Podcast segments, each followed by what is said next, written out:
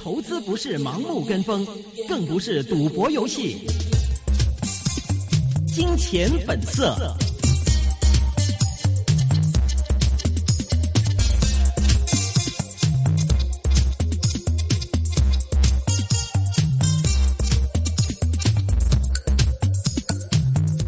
欢迎收听二零一四年八月十一日星期一的《金钱本色》，这是一个个人意见节目，真假意见是仅供参考的。来看一下今天港股的表现，中外股市向好，港股今天终止三连跌之势，高开超过两百点之后便一直反复向上，午后再攀高位。全日高见两万四千六百七十一点，收市升三百一十四点，升幅百分之一点三，报在两万四千六百四十六点，成交是收复了十天线，主板成交比上一天减少了百分之八点六至六百五十七亿元，国企指数也造好，升了二百零五点，升幅百分之一点九，报在一万一千零三十七点。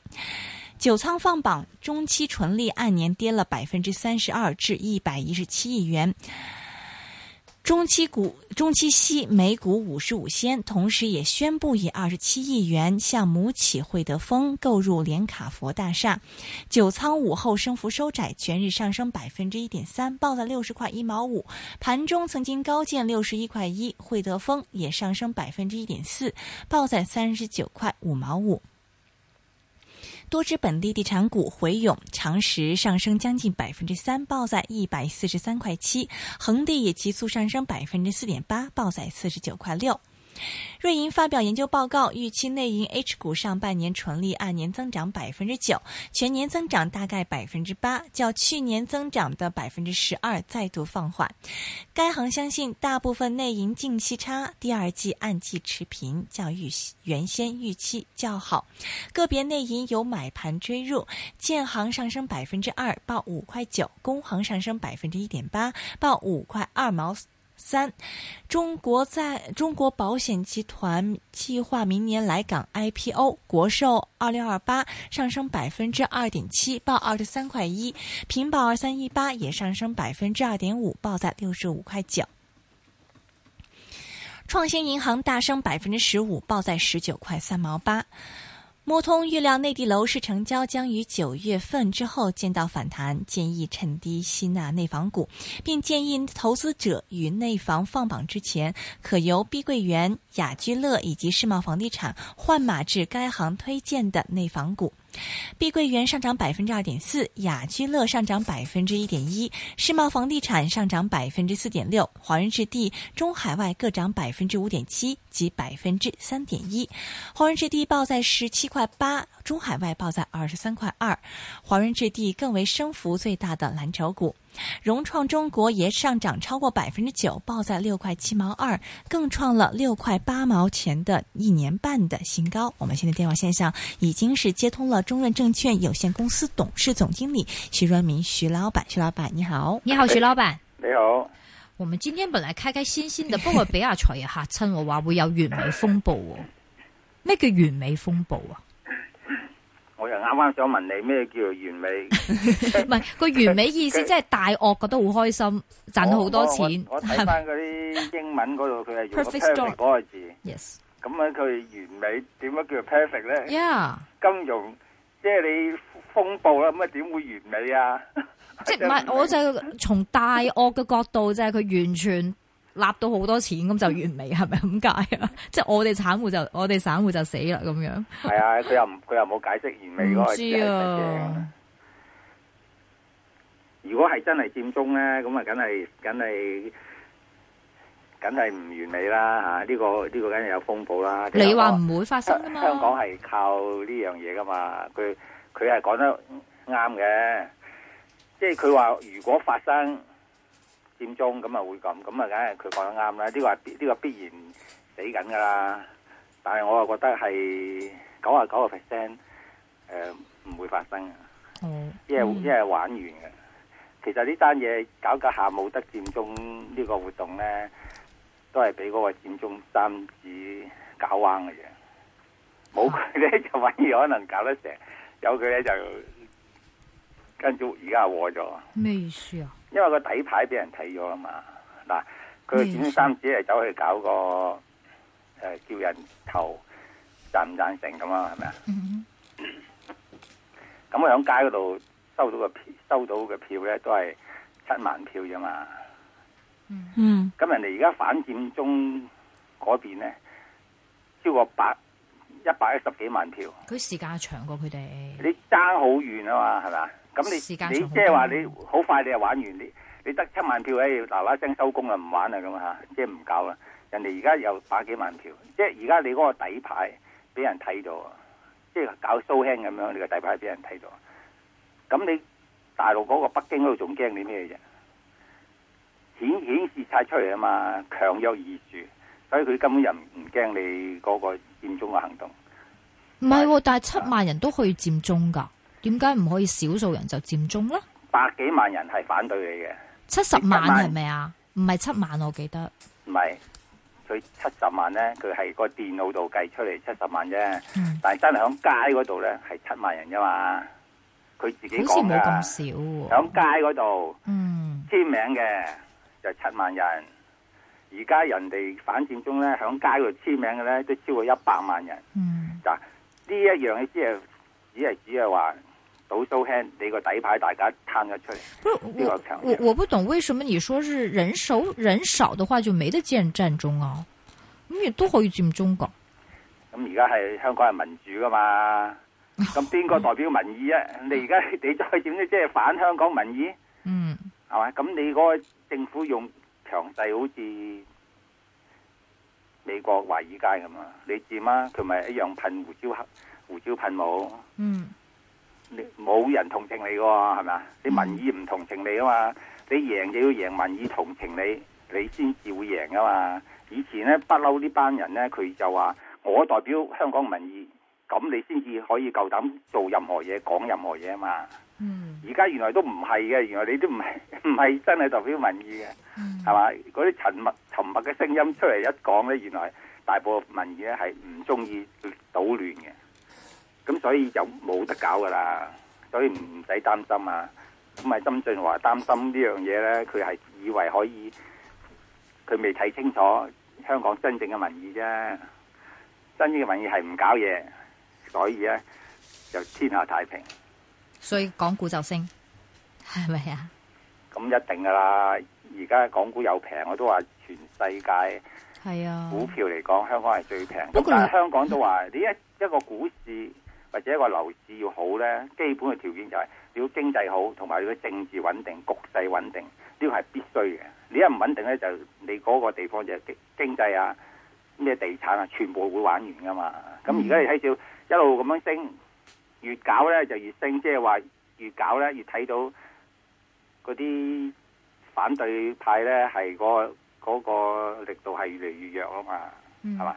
而家講講下冇得講啊，講咩啊？講香港第日會變北韓，即係如果冇民生會變北韓，呢啲咪又揾你講嘅，即係講到冇嘢講，啊嗯係嘛？你點倒翻轉去變翻北韓，變咗共產黨啫？嗯你你而家翻大陸，你叫人變翻共產黨，人哋都唔制啦， 冇冇人制啦，係嘛嗯即係講到冇嘢講，所以睇睇嚟咧就冇佔中噶啦，嗯，係係牛市噶啦已經，越睇越即係我越睇咧就越有信心係牛市。啊哈啊哈！因為上個禮拜，比如說有三天都是挺大的回吐嘛，大家話：哎呀，係咪即係今次 今次好似舊年十二月咁樣去到二萬四咧，大家散 band 咯。不過今日又好強喎，又調翻轉啦。雖然成交爭啲啲，六百五十六百五十七億，好啊，唔好大 啊，一過一千億就慘噶啦，係咪啊？過一千億大會就出貨開㗎始啦出貨啊啦，係嘛？啊即係而家啲咁嘅成交咧，就係、證明係入緊貨啊嘛咦。我想知道咧，你哋啲客戶咧有幾多個相信大牛市啊？九啊九個 percent 相信大牛市，係咩？咁咪死咯！哎呀散戶相信嘅話就差唔多噶咯中原唔係散户嚟噶嘛。我哋我哋嗱好簡單，你而家唔係散户咧，你你你上嚟個公司睇下，我哋冇一個人坐喺度撳機嘅，冇喎。喎，梗係啦， 冇位啊，係嘛？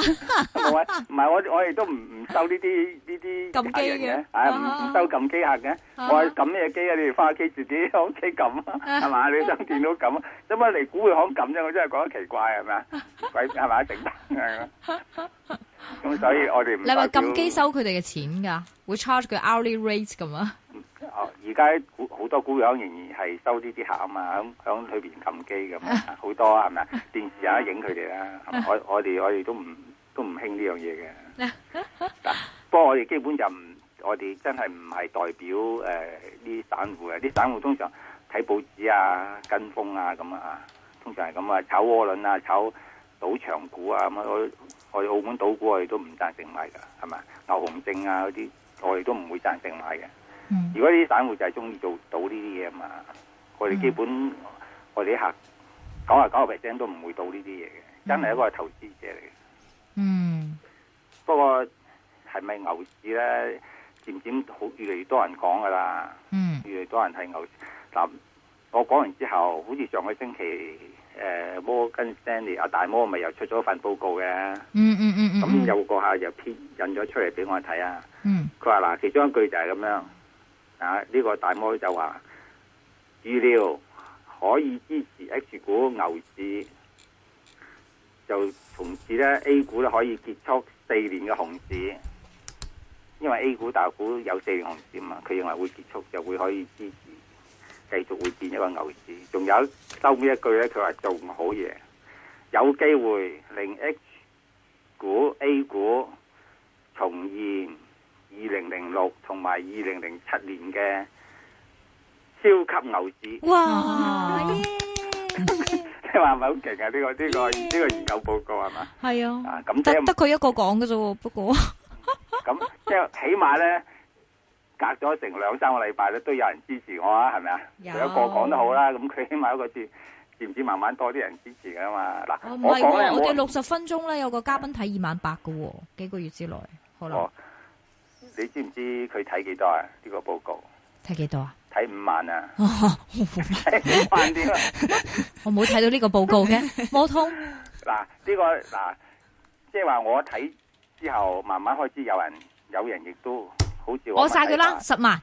咁漸漸咧就越嚟越多人睇嘛。廿年之後，嗱，切幾即多係年啫？嗱五萬蚊唔係唔係五萬點，我夠識講咯，即即係 即係係無論點樣啦，而家起碼有呢啲咁嘅研究報出嚟，即係話，即係話現在嘅股票係抵買，係咪先？嗯係平係咪先？佢已經呢、個已已經係好肯定啊嘛。因為喺幾多點都好，能夠咁樣嘅研究報出嚟，已經話而家係非常之抵買，非常之平啊嘛。嗯，你幾再睇到幾時出㗎呢個報告其他？嚇、呢個報報好上似唔個星期係啊嘛，上個星期啫，係啊，哦，我我冇 OK 冇留意到誒啊，呃唔知八月六號定八月七號㗎。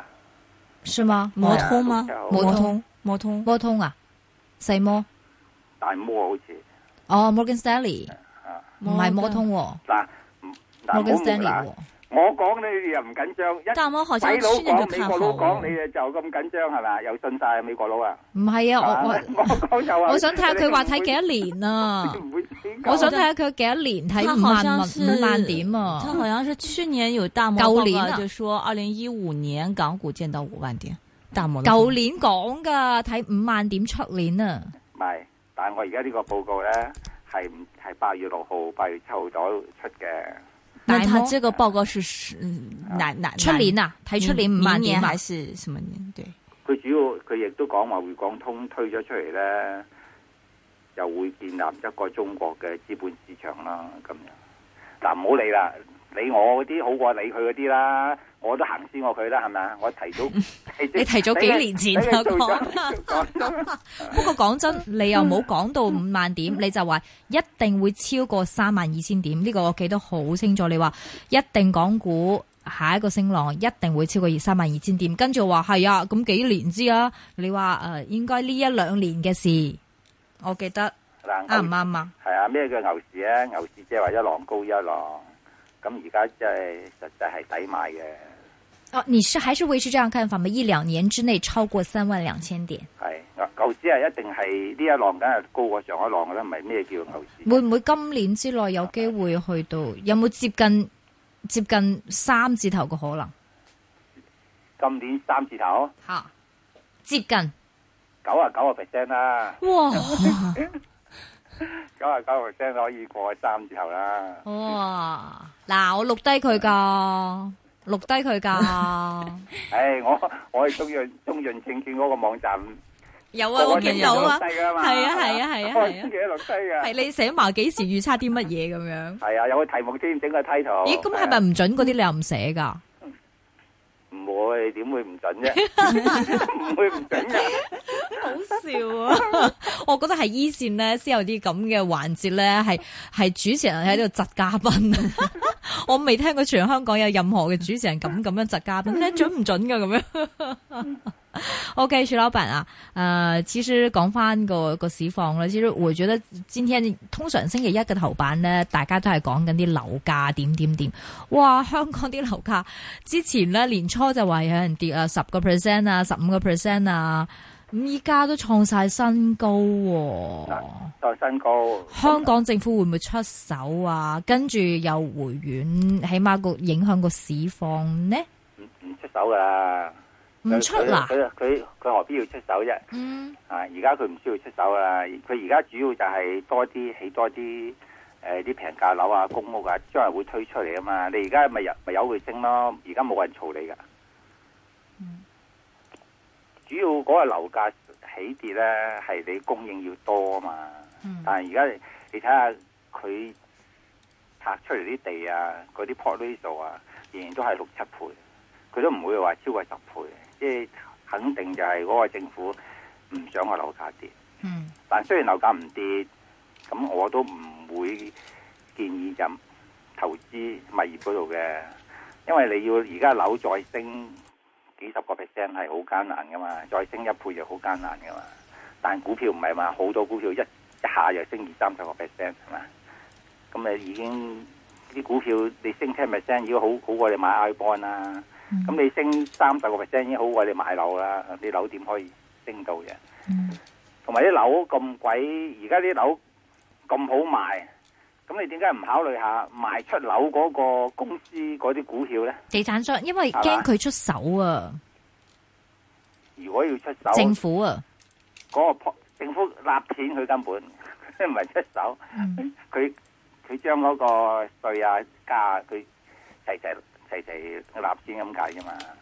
如果你真係出手，你個 p r i 咪十五倍咯。而家起寫字樓係十五倍嘅高咗啦，我以我以前起高咗啦，以前都係㗎，佢就算喺拍地嗰陣時，拍埋地裏邊，佢有個 condition 噶嘛嗯。佢話、如果你起住宅咧就五倍，嗯如果你起寫字樓咧就十五倍，嗯即係塊地。如果你起住宅咧就係起五層啦，只嗯準起五層。嗯，如果你起寫字樓咧，佢俾你起十五層。咁點解你起住住宅唔可以十五層咧？係咯，點解咧？咁咪控制個供應，即係個老百姓就買層樓，其實嗰個樓價就係税嚟嘅，你係要俾多啲税咁解。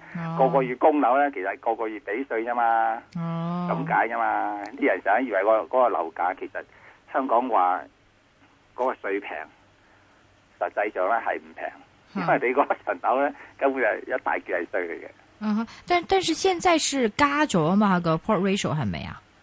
加咗啲，但係都係六倍到啫嘛，哦都係五六倍。你點解唔加到十倍啫？而家冇一個住宅係十倍喎。嗯係嘛？ 點解寫就可以十五倍？點解而家唔可以？根本係呢一個税嚟嘅，即係表面上香港好似好低税，嗯實際上你嗰層樓咁貴咧，啊天價嘅樓咧，其實係一種税嚟嘅，係一種間接税。嗯嗯嗯不過老百姓唔明呢樣嘢㗎啦。呢個應該我熟熟悉香港少少嘅人都知咯。香港乜嘢都平，其實點解又唔使交税咧？嗰、個税就喺個樓度啊嘛。係啊，但係嗰啲人唔明㗎，以為樓你啲後生仔十八歲都話要申請樓啦。 咩啊？想買買樓，你唔你唔知咩？十八歲都係係係啊，係申請樓嘛。係係係咁啊，點解要申請樓咧？佢唔係真係想住你嗰個廉租㗎喎。係佢係攞咗你實俾咗佢之後，咁佢第日申請居屋咧，佢可以優先權啊嘛。嗯佢、目的係想買個居屋定係賺錢咁嗯樣，響響樓嗰度賺錢咁。九倉啊有業績啦，不過我覺得他對這個 headline 有點興趣。九倉說對內地房地產市場有所保留，所以他們的策略是什么？由物业發展轉向投資物業。呃你可唔可以解釋下物業發展即係啊起樓啦，係變咗投資物業，即係變咗買地產啊？係點啊，解要咁樣？你可唔可以解釋下佢嘅策略啊？佢啊買仲仲好過自己搞 搞一大餐係嘛？你搞咁自己你起既樓然要對三內年地地產市場有保留嘅話，咁你仲投資你而家而家買咧係係着數嘅。咩我意思我啊最？近都翻我誒明、呃去去去誒、呃深圳嗰啲旁邊嗰啲邊區啊嗰啲地方啊，都係五五六百蚊尺啫嘛，即係為咗港紙啊，你話惠即州係啊？佢係惠州啊，或者係誒、呃、東莞啊嗰頭啊，嗯，誒同埋嗰個打灣啊嗰頭咧，咪惠州個頭係啊咯，都係惠州惠陽，誒惠東啊都係啦嚇，惠東好偏咯，惠東偏啊咯，啊嗰度都係由四千至六千之間咁樣。啲房產啊嘛，係係啊，啊，但係而家因為佢 嗰個價錢係好低嘅，已經接近嗰、 個誒起樓價成本價度係係啊。但係咧就因為點解最困難咧就係嗰個借錢嗰度啊。佢嗯哋一嗰度借錢咧，原來你問銀行借錢咧，佢要你證明你嗰個收入係你供款嘅二點五倍。